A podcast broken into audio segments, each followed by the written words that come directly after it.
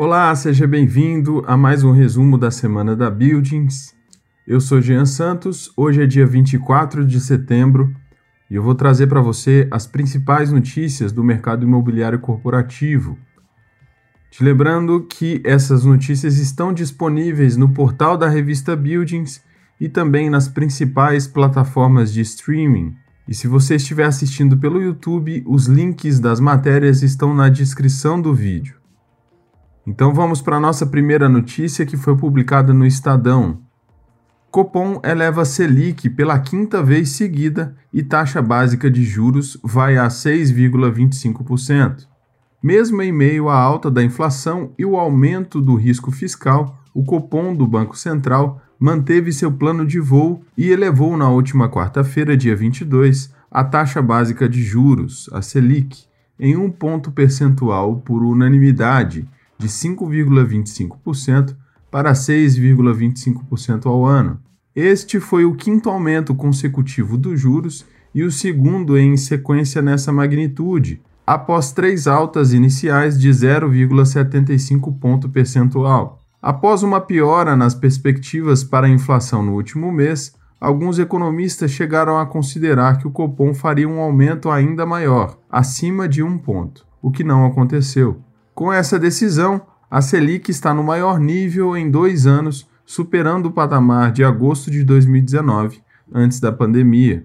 Além desse aumento, o Copom adiantou que deve manter o atual ritmo de ajuste na próxima reunião, nos dias 26 e 27 de outubro, o que pode levar a um novo aumento da taxa de juros para 7,25%. Mas o colegiado ressaltou que essa posição pode mudar, já que os passos futuros da política monetária poderão ser ajustados para assegurar o cumprimento da meta de inflação e dependerão da evolução da atividade econômica, dos riscos e das projeções e expectativas de inflação para o horizonte da política monetária.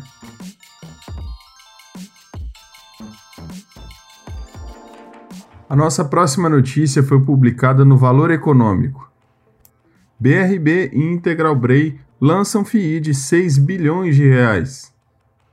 O fundo imobiliário Biotic, um dos maiores já criados no Brasil, com um patrimônio final previsto de 6 bilhões de reais, vai começar a sua decolagem.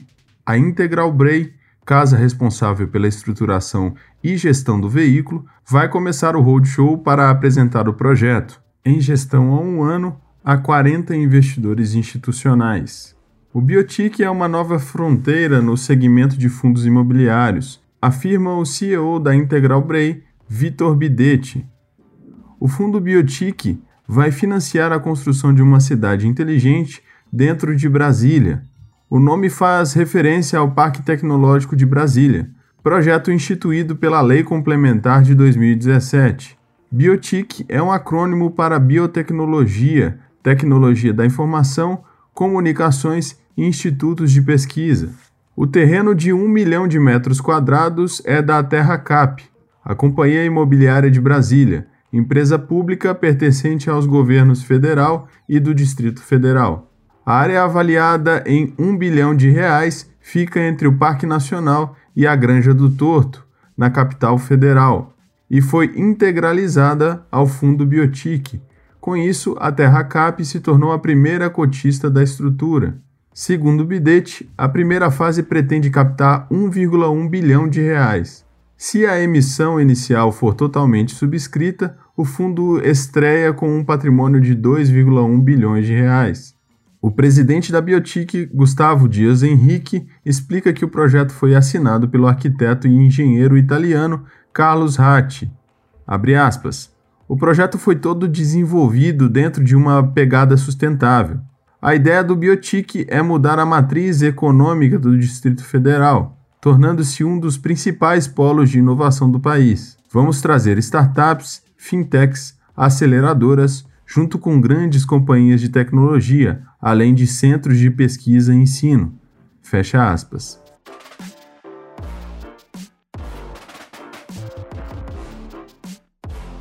A próxima notícia foi publicada na Folha de São Paulo. Google planeja investir 2,1 bilhões de dólares em espaço de escritórios em Nova York. A Google anunciou na última terça-feira, dia 21, que gastará 2,1 bilhões de dólares, o equivalente a 11,1 bilhões de reais, para comprar um amplo prédio de escritórios em Manhattan, região central de Nova York, à beira do rio Hudson. Ela pagará um dos preços mais altos dos últimos anos por um edifício de escritórios nos Estados Unidos, dando um estímulo otimista ao setor imobiliário de Nova York, prejudicado pela pandemia e mudanças para o trabalho remoto. A transação ocorre durante um período difícil para o mercado de escritórios da cidade, o maior dos Estados Unidos, porque a rápida adoção do trabalho híbrido e a dispensa de espaços para escritórios apresentaram a mais séria ameaça para o setor em décadas. Manhattan tem um excesso de espaço de escritórios disponível para locação, alcançando picos recordes durante a pandemia, e as quatro empresas tecnológicas que foram chamadas de Big Tech, Amazon, Apple, Google e Facebook, fizeram uma aposta positiva no futuro da cidade. A Google já estava alugando, mas ainda não ocupava, o imóvel de 120 mil metros quadrados, conhecido como Sans Jones Terminal, um terminal de carga que está sendo renovado e ampliado perto do túnel Holland, a empresa tem 12 mil empregados corporativos na cidade de Nova York, seu maior escritório satélite fora do quartel-general na Califórnia, e disse que pretende contratar mais 2 mil trabalhadores na cidade nos próximos anos.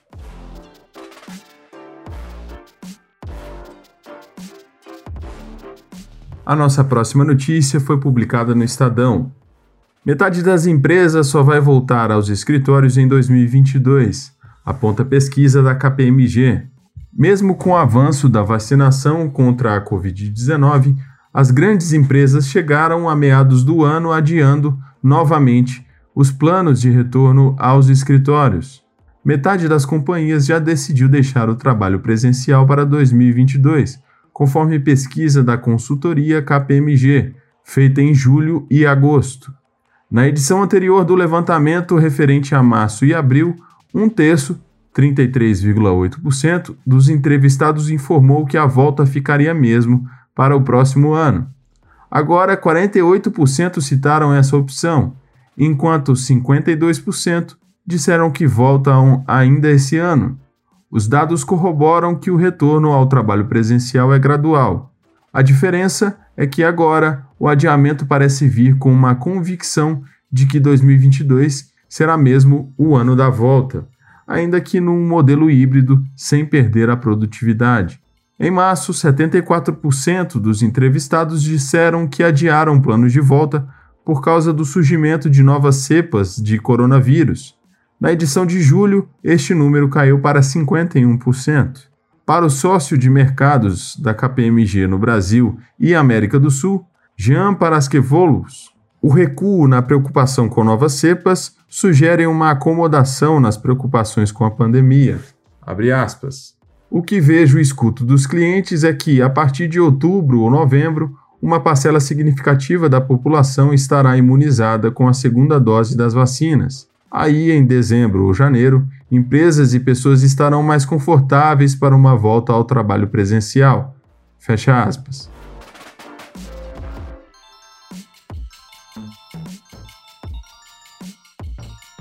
A nossa próxima notícia foi publicada no Valor Invest. Preço do aluguel de imóveis comerciais sobe pela oitava vez seguida. Pela oitava vez consecutiva, o preço médio de aluguel de salas e conjuntos comerciais de até 200 metros quadrados registrou alta de 0,28% em agosto, segundo o índice FIPZAP de venda e locação comercial. No acumulado de 2021, o avanço chega a 1,33%. O valor de venda, entretanto, ficou estável em 0,04% no mês, enquanto no ano permanece negativo, com queda de 0,15%. Apesar da diferença entre os resultados, ambas as variações foram inferiores à inflação medida pelo IPCA em agosto, de 0,87%, e pelo IGPM, de 0,66% no mesmo período. O preço mais caro do aluguel registrado no mês passado foi impulsionado, sobretudo, pelas altas registradas em Brasília, 1,55%, Niterói, 1,01%, Curitiba 0,94%, São Paulo 0,49%, Belo Horizonte 0,32%, Rio de Janeiro 0,13% e Porto Alegre 0,07%, que se sobrepuseram às quedas em Salvador 1,59% e Florianópolis 0,43%.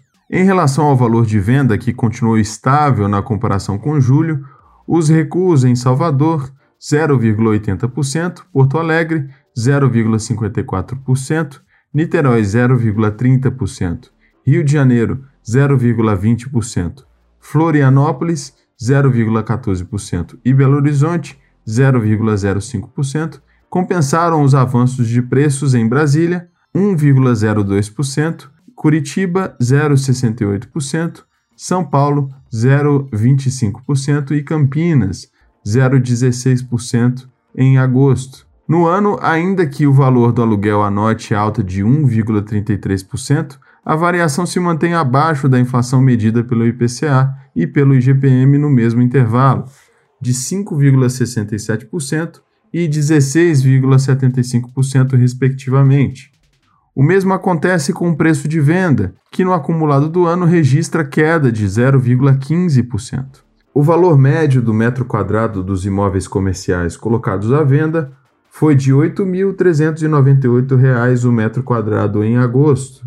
Entre as salas e conjuntos destinados para aluguel, o preço ficou em R$ 37,52 por metro quadrado. Antes de finalizar, eu te convido para conferir os artigos e outros conteúdos publicados no portal da revista Buildings e também no nosso canal do YouTube. Publicamos recentemente um novo vídeo sobre como encontrar oportunidades por região em fundos imobiliários. Ele também aborda uma janela de oportunidades, assim como o vídeo anterior sobre lajes corporativas. Se você se interessa pelo assunto, não deixe de conferir os dois conteúdos. Além disso, caso ainda não tenha lido o artigo que fizemos sobre a cobertura do evento Basel Meetings, ele está disponível no portal da revista Buildings. Eu sou Jean Santos, vou ficando por aqui, te desejando um excelente final de semana e nós nos vemos na sexta-feira que vem. Um abraço e até lá.